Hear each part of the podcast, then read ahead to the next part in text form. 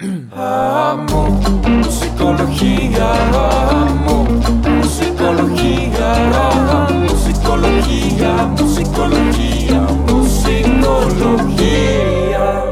Buenos días, buenas noches, buenas tardes, buenas mañanas, madrugadas o la hora que sea. Bienvenidos. A Musicología, el último episodio del año. Correcto. Y pues va con el pie derecho, ¿eh? Digo, venimos saliendo del año con el pie izquierdo así como medio forzándola, pero viene el siguiente y Viene vamos a todo. empezar. Correcto. Otra vez. Bienvenidos y feliz año nuevo. De una vez adelantamos. Feliz año nuevo si nos están viendo antes de y si no, esperemos que haya empezado muy bien su año. Y como dirán en mi familia, feliz año nuevo, chorizo con huevo.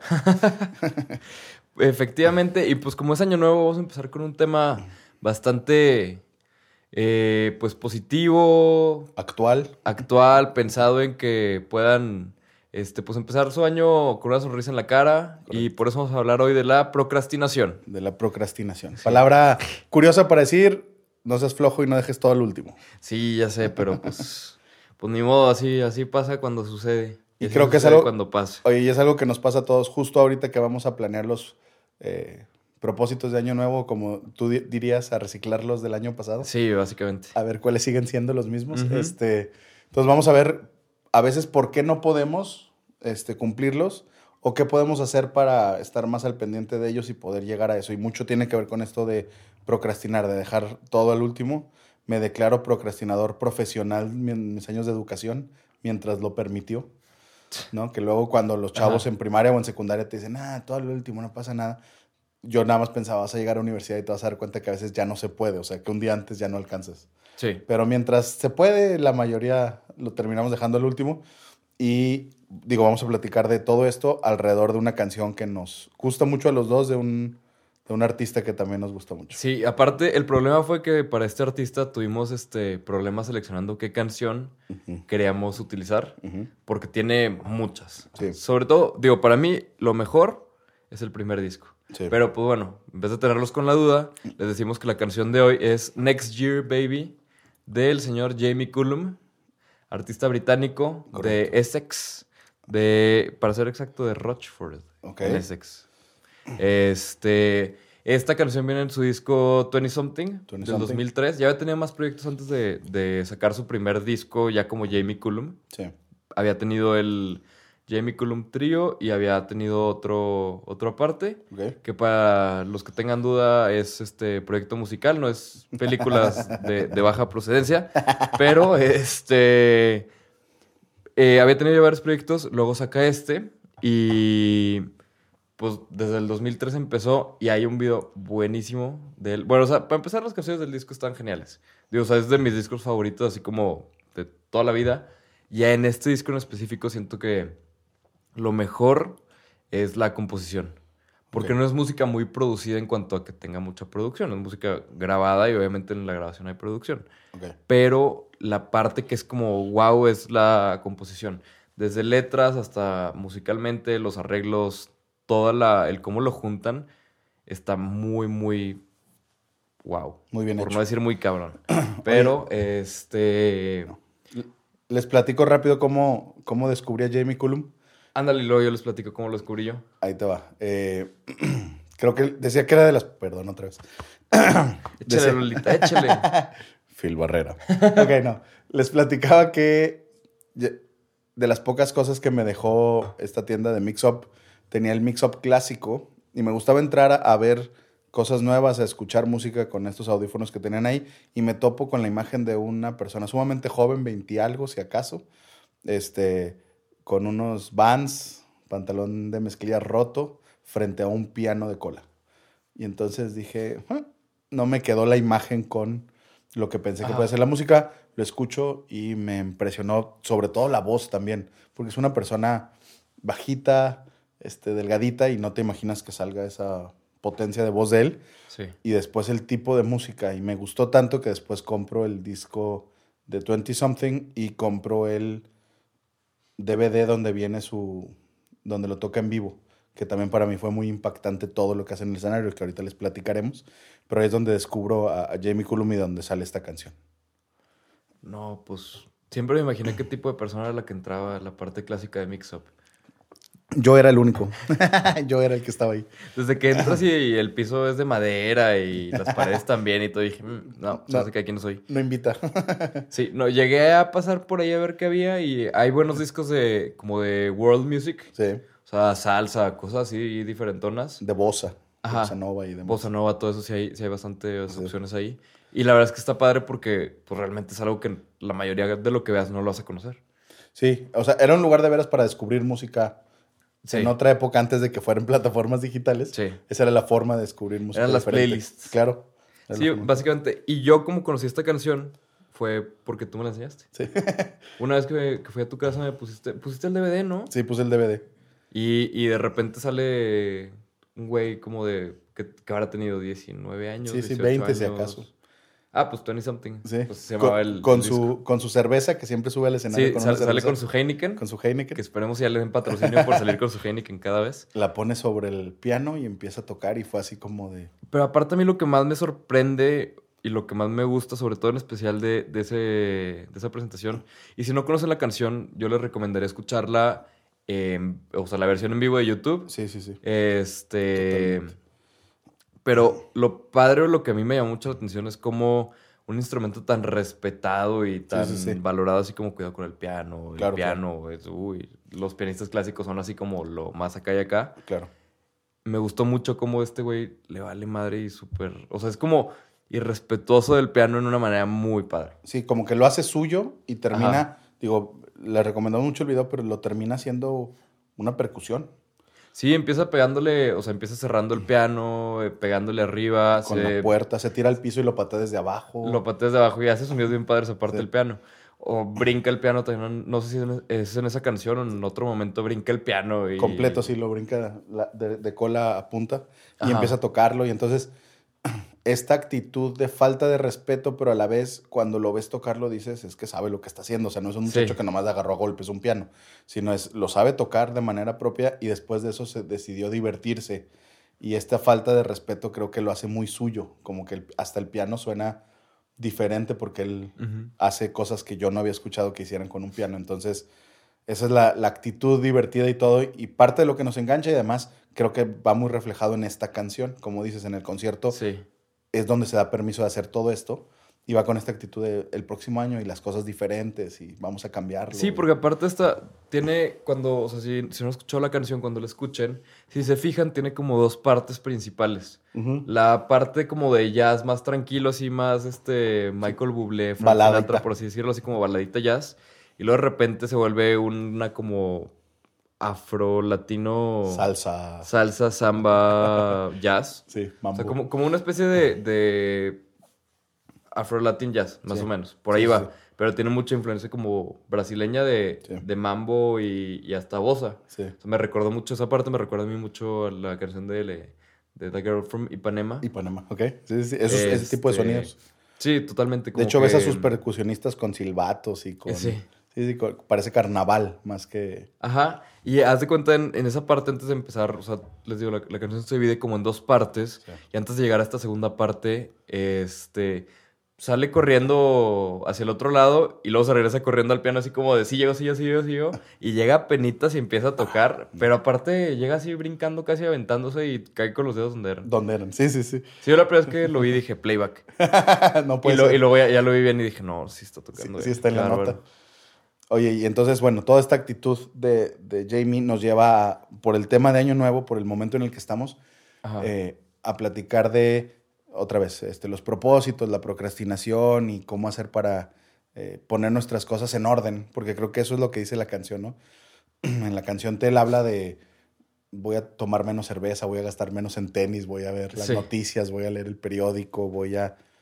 Todas estas cosas que él planea hacer para el próximo año y lo dice, bueno, la verdad es que lo más probable es que no cumpla ninguna, pero lo que sí tengo que decirte es lo que siento por ti, ¿no? Diciéndole a una, a una, una pareja, a una mujer. Ah, yo pensé que me decías a mí, pero... Te tienes que enterar. Este, entonces, le tenía que decir todo esto y creo que otra vez eh, la prioridad que él tiene es bastante interesante. Y ahorita que la escuchábamos para el intro, Pablo le da mucha risa de sus prioridades, como de voy a leer, voy a mantenerme con las noticias. Sí, es como... Es ok. Sí, ve al gimnasio, güey, o sea. Vete, o si quieres irte en serio, vete a lo difícil. De todas formas, no va a caer. Son detallitos. Y, y de, de hecho, casualmente, ahorita hablando de, de procrastinación y de los propósitos, antes de, de empezar a grabar el episodio, yo te preguntaba, cuando fuimos a comprar nuestros, en caso de que nos estén viendo en YouTube, pueden ver que tenemos una decoración muy bonita. de alto presupuesto. De alto presupuesto, obviamente. No crean que lo compramos en Walmart en la partecita de toda 18 pesos. Obviamente, o sea, es de piel italiana estos lentes y así. Tiene, Pero- tiene acabado cartón, pero eso es diferente. Tiene acabado cartón, pero es para darle un toque un poco rústico, más este, pies en la tierra, todo. Y que no te lo roben en Año Correcto, Nuevo, cuando andes por ahí festejando. Pero, este, o sea, sí, el, el marco de los lentes es este, Christian Dior. Entonces, este, es, es Dior, Dioro. Es Dioro. Venga. No, pero entonces. eh, ya se me olvidó que te. Ah, ya. Que con los propósitos, precisamente yo te preguntaba hace rato, tío Borrego, a ver. Tenemos, al menos en México, mucho la costumbre de 12. u- 12, o sea, una uva por cada mes y es cada uva un propósito. Para noviembre más o menos ya te andas ahogando. Sí. Este. Dependiendo de, de la edad que tengas, yo de chiquito ya en marzo ya estaba ahogadísimo. Sí, sí, ya ahí muere. Sobre todo porque no alcanzas a masticar y como son los propósitos y todos van de que contando y todo, porque se supone que es uno antes, o sea, es una por segundo, Sí, es por campanada. Para Sí, poder llegar a- durante el minuto. Sí, sí, sí. pero no entran y no te puedes, o sea, no te puedes, no hay manera ni de que los repites los propósitos. Sí. O sea, es de que enero, ping, que, mm, eh, eh, quiero, eh, febrero, eh, quiero, eh, eh, y al final llegas a diciembre y dices, ir al gimnasio. Quiero no ahogarme. Sí, quiero sobrevivir este año. es todo lo que quiero.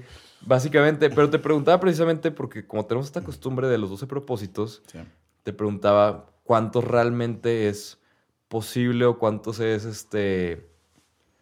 Pues, Más viable. ándale, viable en cuanto a cantidad de propósitos, porque pues yo supongo, sin saber, supongo que obviamente hay una cantidad límite de puedes hacer tantos o puedes llegar a tantos. Sí. O es más posible que los cumplas y haces tantos. Por ejemplo, es más posible que los cumplas y los escribes. 42% más posible. Exacto. Entonces, Ah, mírala. Mira, hay, mamá. hay muchas cosas, hay muchas cosas que vale la pena como mencionar de esto. Lo que dices de las 12, pues es una tradición por los meses y los segundos y las uvas y demás, que hay que mantener la- el propósito. Pero si de veras queremos sostener algo, es decir, Ajá. que de veras haga un cambio nosotros, pues tenemos que empezar con menos. A veces menos es más, ¿no? Sí. Porque en 12 te pierdes muy rápido, es más complicado, le pones atención a uno y se te olvidan los demás. Sí. Es un poquito más complicado. Entonces, en- teóricamente deberíamos estar hablando de cinco propósitos máximo a los cuales sí les podamos dar seguimiento. Esa es la primera. Lo segundo, lo dices muy bien, hay que ponerlo en papel. Ya sea escribirlo, ya sea ponerlo en imágenes con un collage, ya sea de alguna manera visual. Este, y también el hecho de escribirlos nos compromete más con ellos, los pone fuera de nosotros y no, hay una forma de recordarnos que existe, ¿no? Pues ahí una buena opción podría ser hacer este como el collage digital y ponerlo a fondo de pantalla. Claro, ah, eh, puede ser así, se puede hacer el collage y luego lo pones en tu escritorio como un cuadro.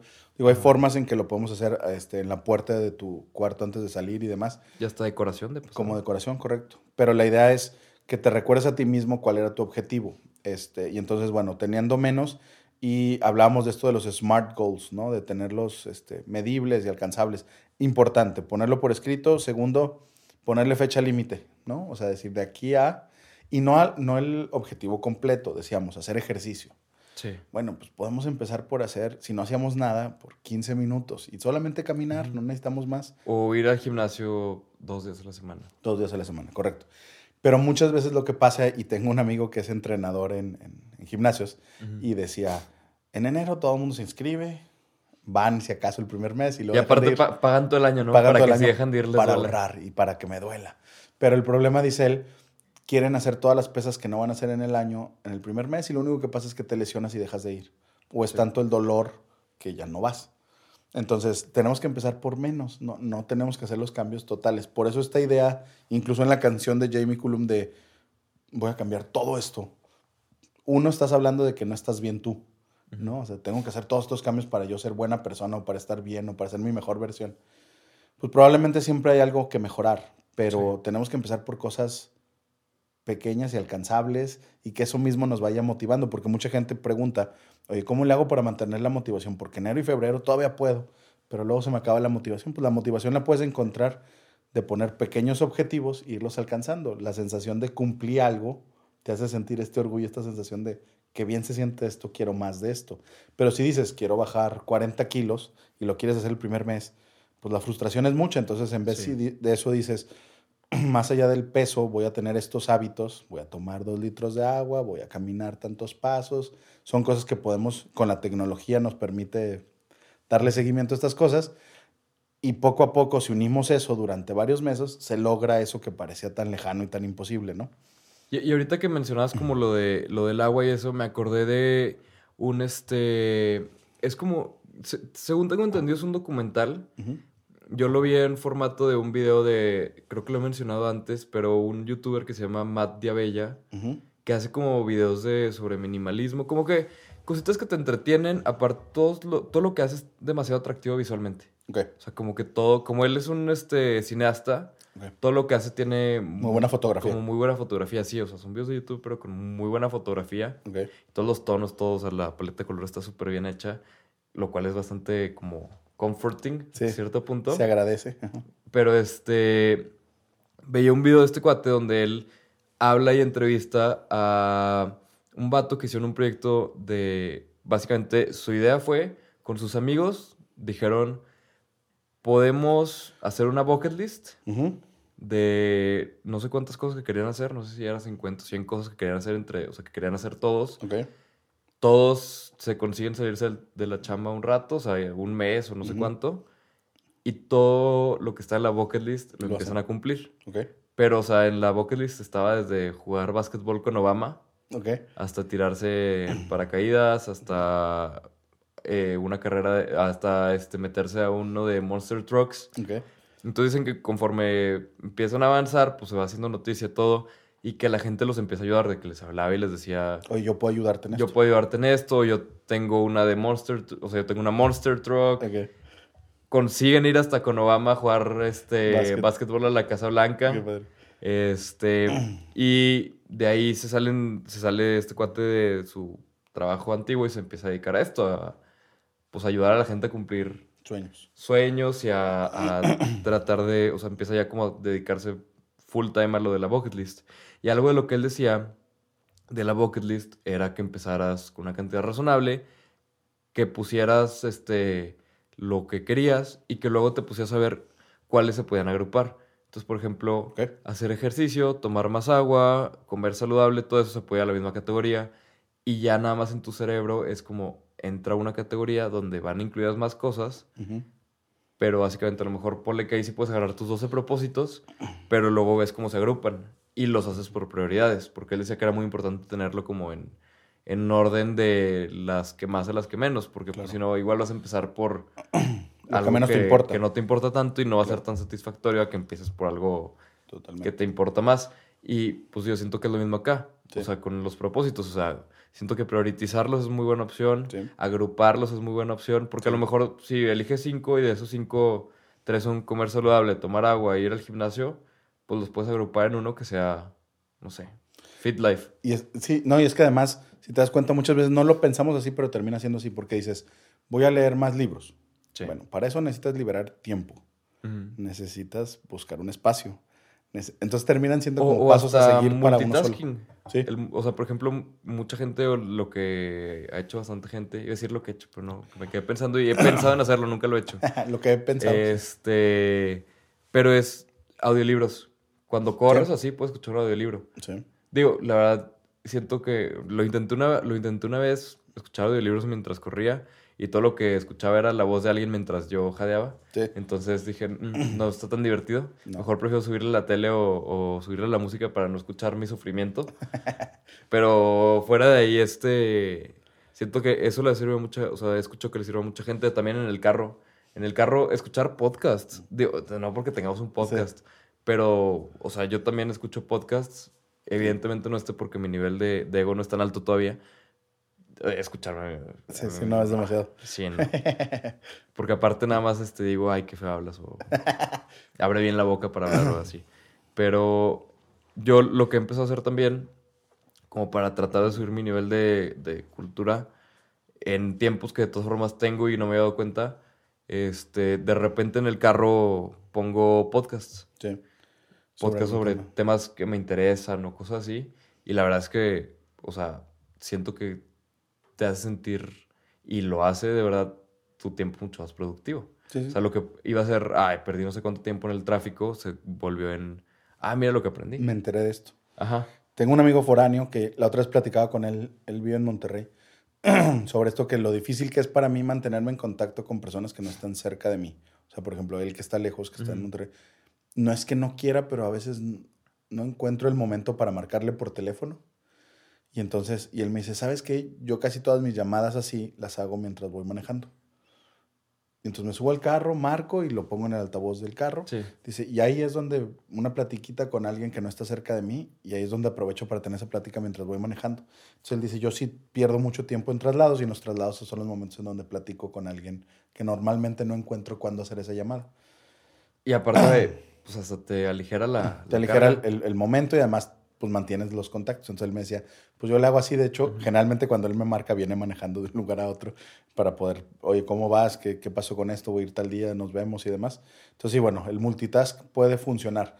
Pero otra vez regresando un poquito más a esto de, la, de, de los propósitos, Ajá. entonces divídelos en algo alcanzable, en algo que puedas eh, lograr y empieza a premiarte a ti mismo y importante, ya lo decíamos la otra vez, que el premio tenga que ver con el objetivo. Sí, o sea, no, es como que fui al gimnasio, me voy a comer un- unas gorditas. Es correcto. Debería ser el premio de ir al gimnasio. es Me compré una, este, unos guantes que me gustaron para poder hacer ejercicio. Me compré un termo que donde puedo guardar mi llave o estas cosas. Ay, ya me dio flojera. Yo lo estaba considerando para mi próximo año, pero se hace que igual que Jamie Cullum, no. Next year. ¿Quién sabe? ¿Quién sabe? A lo mejor. Vamos a seguirlo pensando. Vamos a esperar que estés viendo este podcast antes de Año Nuevo. Si no es así, de todos modos yo te diría, no te esperes a una fecha como estas para tomar una de estas decisiones. O sea, Ajá. siempre hemos dicho que esto se puede hacer un martes cualquiera, un miércoles, un jueves, ¿no? Pero siempre esperamos, no, el próximo lunes, no, el, el inicio del mes, no, el, el inicio del año. Y buscamos el- estos el próximo momentos. lunes es, es tricky, ¿no? Porque yo siempre, o sea, yo me he ido muchas veces en el próximo lunes. en- empiezo dieta el próximo lunes. Y pues, pues ahora sí la voy a empezar el próximo lunes. Ahora sí, Pero próximo lunes va a ser el próximo lunes y... así la vamos alejando. Yo les platico, em, por una cuestión de salud fui con un nutriólogo y, y bajé cerca de 20 kilos. Órale. este, hace un año, hace dos años. Y, yo lo recuperé varios, pero de esos que habíamos perdido, yo fui, yo empecé el proceso en mitad de noviembre. Ujú. Y el mismo nutriólogo me decía, es rarísimo tener clientes nuevos ahorita. Sí. Me dice, yo lo que te diría es, la gente dice, pues ¿para qué ya el próximo año? Dice, yo con ayudarte a que no subas en esto que queda de año, ya es ganancia, porque la mayoría va a subir ahorita en estos Sí. meses. Entonces, pues el iniciar a veces puede ser nomás para mantener o puede ser nomás para permitirte luego poder de veras volver a empezar o, o es una forma suave de entrar, porque luego queremos pasar de comer totalmente mal a comer totalmente bien de un día para el otro. Luego andas todo descompensado, Tu cuerpo ¿no? empieza con dolor de cabeza y con agruras y con problemas estomacales. Pues es que necesitas ir mejorando tus hábitos, pero no todo tiene que ser así tan de golpe porque tu mismo cuerpo no está acostumbrado. Sí, yo la primera vez que me puse a dieta después de años de no hacer ejercicio, no ponerme dieta, nada. O sea, me tiraba así con dolor de cabeza al lado de los chocolates a acariciarlos. de, "Ah, los extraño. Claro. Y obviamente, y, y háganlo con profesionales. No es lo mismo nada más decir, ah, voy a dejar de comer esto. Porque aparte, eso, digo, eso que dices precisamente, lo de hágalo con profesionales, es algo que yo cuando lo iba a hacer dije, si me voy a meter la friega, si lo voy a hacer, si voy a sufrir, imagínate que sufres, haces todo, Y y, no al final sirva. de cuentas, sí, o sea, No era. terminas, este, no sé, con un brazo más fuerte que el otro, con, este... Sí, Terminas sin bajar de peso porque resultó que estabas comiendo carbohidratos a no sé qué hora que no debías y por eso ya no bajaste Sí. de peso aunque hubieras comido pepino todo el día. Sí. Pues no, o sea, si ya lo vas a hacer, ya, pues Y luego que sepa. Por ejemplo, en la alimentación o en el ejercicio terminas dándote cuenta que comes mejor de lo que hubieras comido si tú, tú solo te hubieras puesto a dieta Ajá. o el ejercicio es menos riguroso que lo que tú hubieras hecho o tú lo hubieras hecho durante una hora y el entrenador te dice, no, ya, ya acabamos hoy, nada más fue media hora porque hicimos esto intenso y fue cardio junto. Y- Sí. Entonces acérquense a un profesional que los ayude. Y ade- además, este también, digo, les voy a pasar un tip.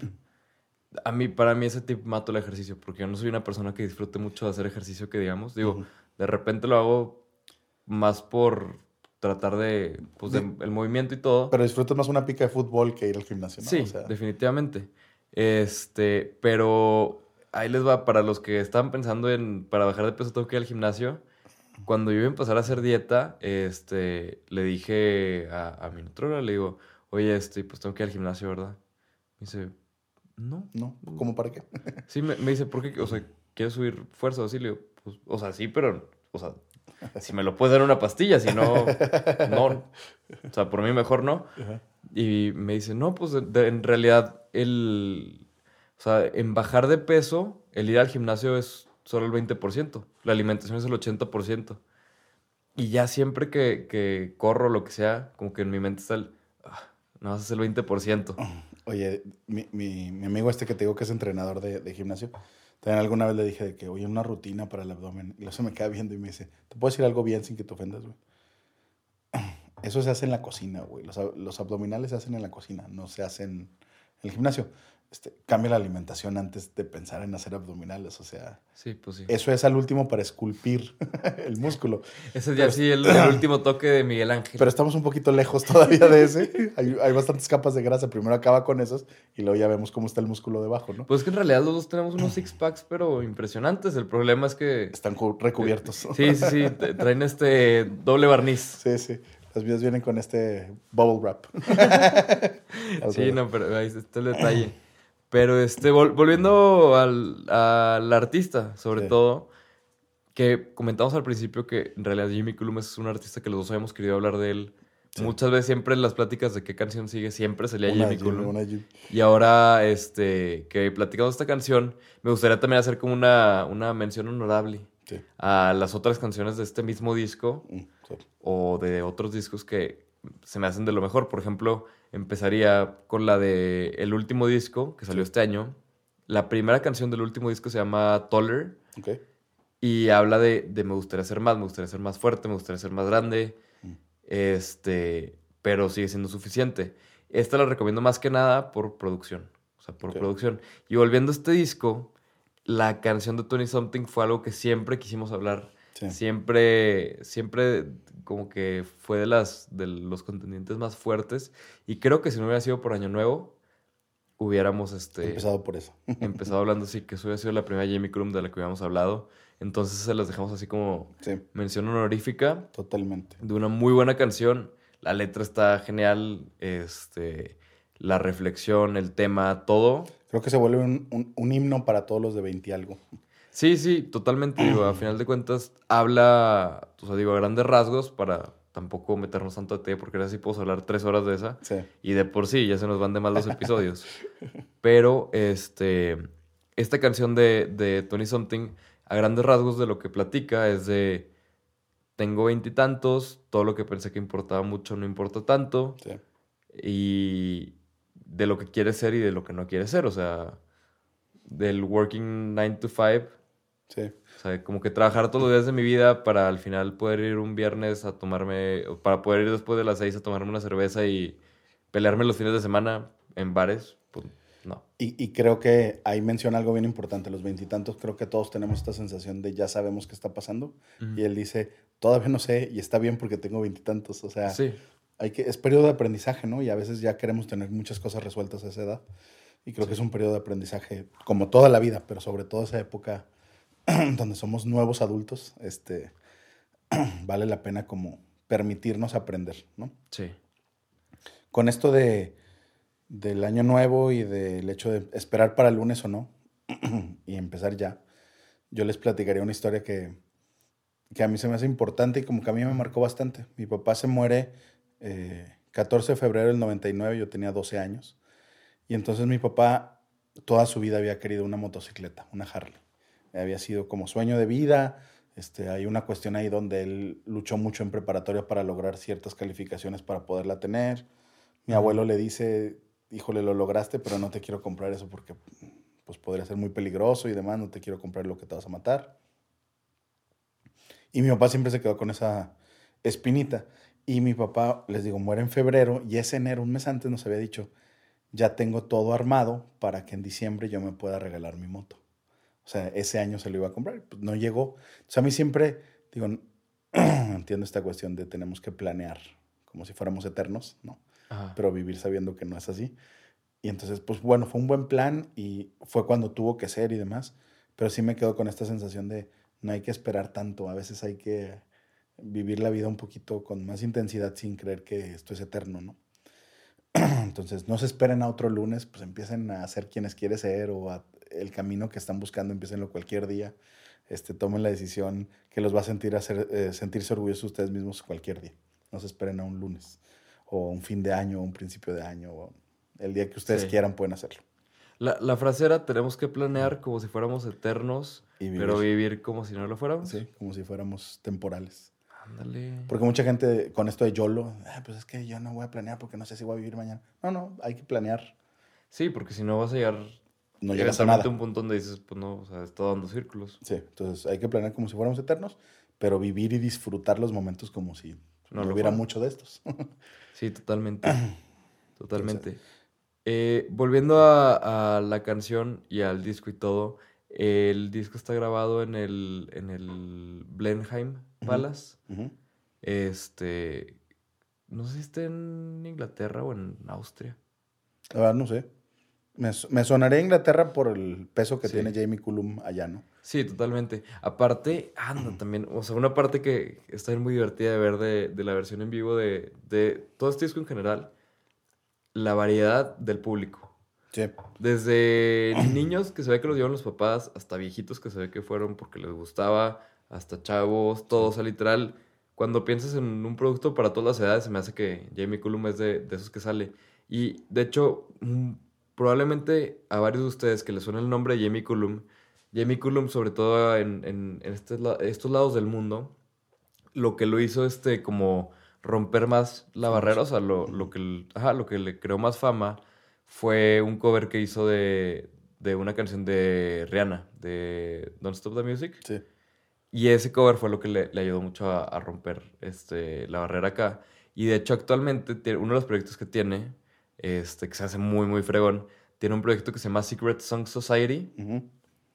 Y en este Secret Song Society, lo que hace es que hacen diferentes covers de canciones, pero aparte so- son así de primeras tomas y así, o sea, que dices, ¿cómo? O sea, no, esto no, no es físicamente posible, mentalmente, no, o sea, no, no entiende uno cómo le sale así a la primera toma. De alta calidad. Y literal lo, lo graban así de todos sacan la canción, llegan todos juntos, pum, salió la canción.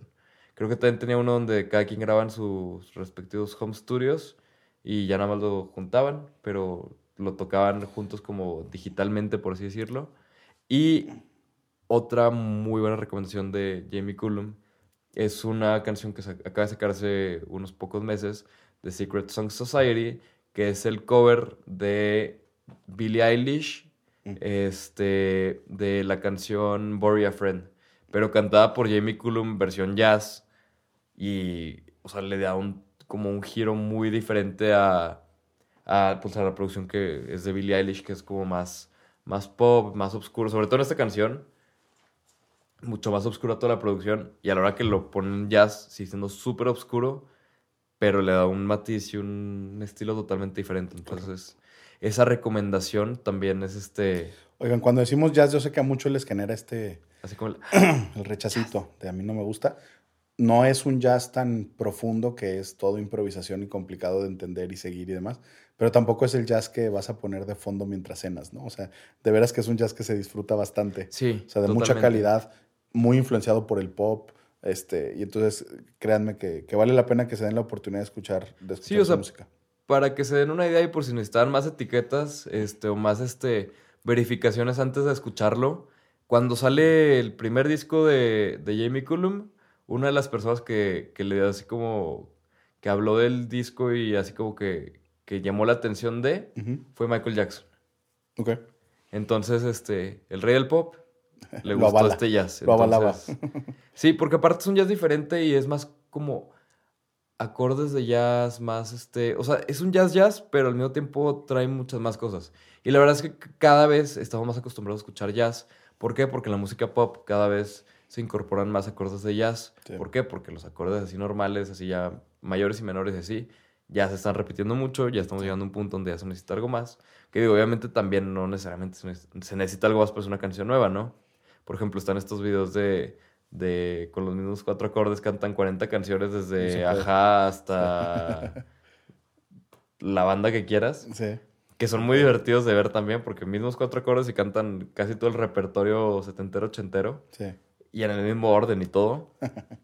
Pero este creo que ahorita y va a seguir pasando y creo que es digo creo que musicalmente será mi predicción para el 2020 que van a seguir usándose muchos más estos acordes de jazz que son los las séptimas, sep- eh, novenas, o sea, como estos acordes más sofisticados que Sí, sientes que se te va a romper un dedo, este, o dos al mismo tiempo, posiblemente también.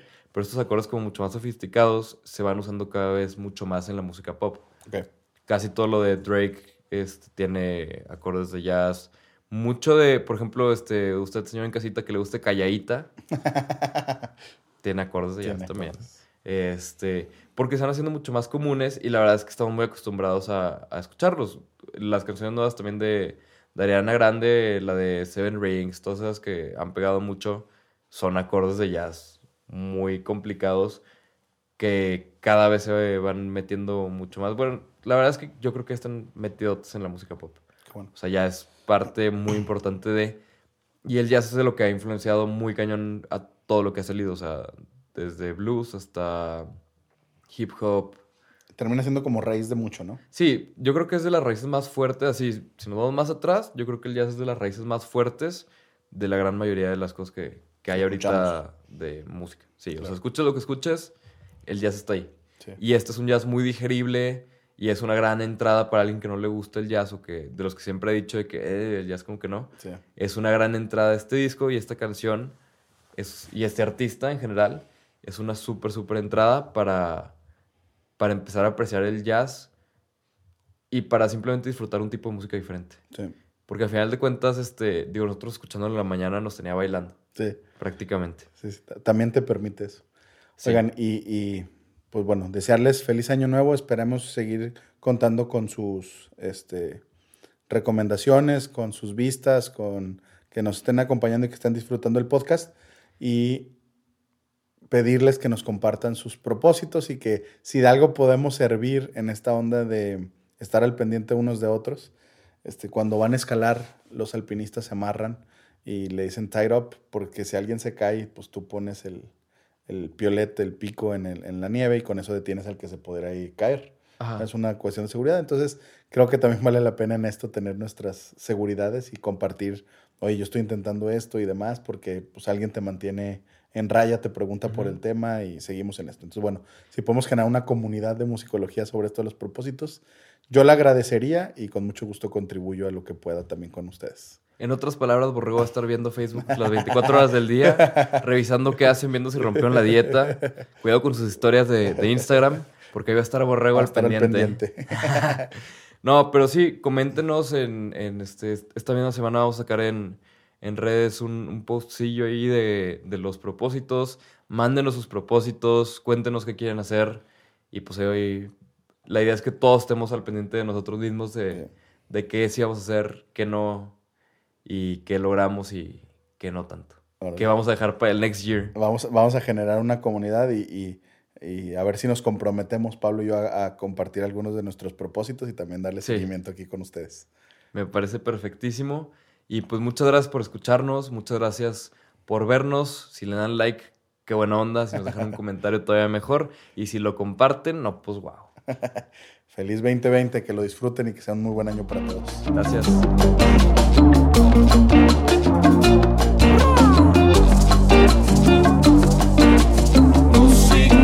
musicología.